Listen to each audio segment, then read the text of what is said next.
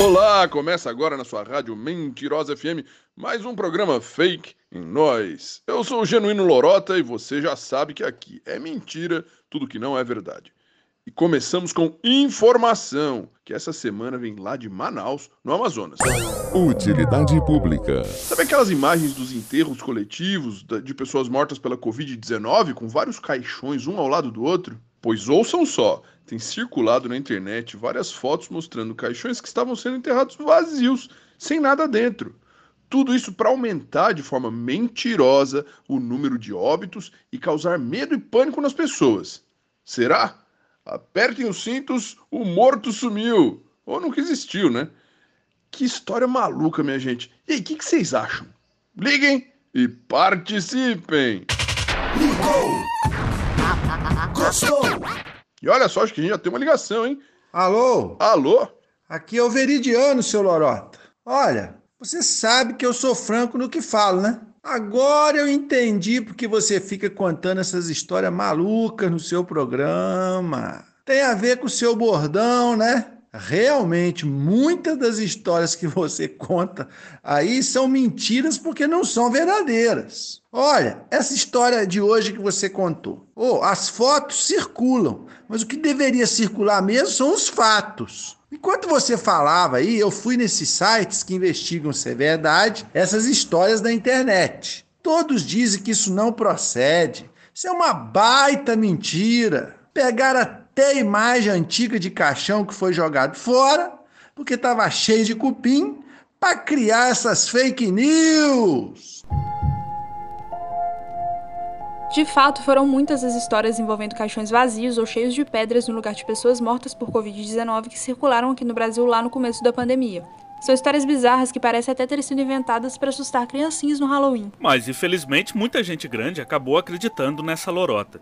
Teve, por exemplo, uma postagem no Facebook que circulou no final de abril com duas imagens de caixões abertos e vazios.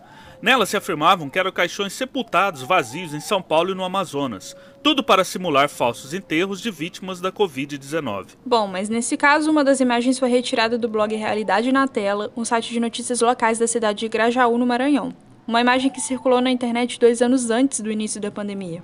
O caixão foi fotografado em um contexto completamente diferente. Havia sido encontrado jogado na beira da rodovia que liga os municípios de Arari e Vitória do Mearim, também no Maranhão. Já a outra imagem de um caixão aberto usada pela mesma postagem no Facebook foi retirada de uma reportagem de 17 de agosto de 2015 do telejornal JPB Primeira Edição das TVs Cabo Branco e Paraíba, afiliadas à TV Globo da Paraíba. A notícia falava de um caixão abandonado em uma rua do lado de um cemitério, que foi encontrado por moradores de um bairro da cidade de João Pessoa.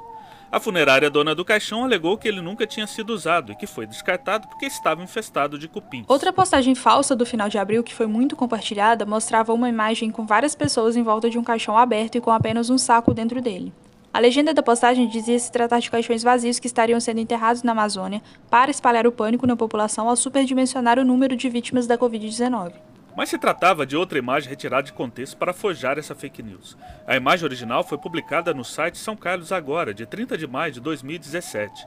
Na época, uma investigação policial descobriu que uma quadrilha de São Carlos, no interior de São Paulo, havia forjado a morte de uma moradora de rua para receber o dinheiro do seguro de vida. Durante a investigação, o caixão foi desenterrado e ficou comprovado que não havia corpo.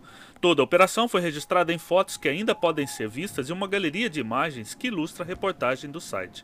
E foi dali que o criador dessa fake news pegou a imagem. São muitos casos de postagens envolvendo caixões e enterros falsos de pessoas supostamente mortas pelo novo coronavírus. E como se esquecer da história inusitada de caixões de vítimas da Covid-19 que teriam sido desenterrados em Belo Horizonte e descobriram que havia só pedra e madeira dentro deles. Ah, dessa eu me lembro bem. Porque teve até uma mulher de Jacutinga, no sul de Minas, que chegou até a gravar um vídeo onde, segundo ela, denunciava essa farsa dos enterros falsos. Só que no caso dela deu BO, porque acabou tendo que responder na justiça por ter espalhado fake news. Sim, chegou até a gravar outro vídeo pedindo desculpas por ter espalhado uma mentira sobre falsos enterros de mortos pela Covid em BH, mas acabou tendo que responder pelo que fez. Que esse exemplo sirva de alerta para aquelas pessoas que acham normal divulgar uma história dessas, mesmo que em tom de brincadeira. Bom, é isso, pessoal. Ficamos por aqui, mas o combate às fake news continua. Esse foi o último episódio de nossa série de Halloween com as fake news mais estranhas sobre a Covid-19. Este foi mais um episódio do Infocast, uma produção ligada ao projeto de extensão Infocast, informação checada contra a infodemia de fake news sobre a Covid-19, um projeto do IF Sudeste MG. Eu sou Rony Santos. E eu sou Larissa de Bem. Quer nos ajudar no combate à desinformação e às fake news? Espalhe o episódio de hoje para seus contatos. Por mais estranhas que essas notícias falsas sejam, existem pessoas que acreditam em histórias conspiratórias como a que acabamos de desmentir. Agradecemos sua atenção e te esperamos no próximo episódio. Para não perder nada, você já sabe, segue a gente lá no Facebook, no Instagram e no Twitter, arroba Projeto Infocast. Se cuidem e até semana que vem.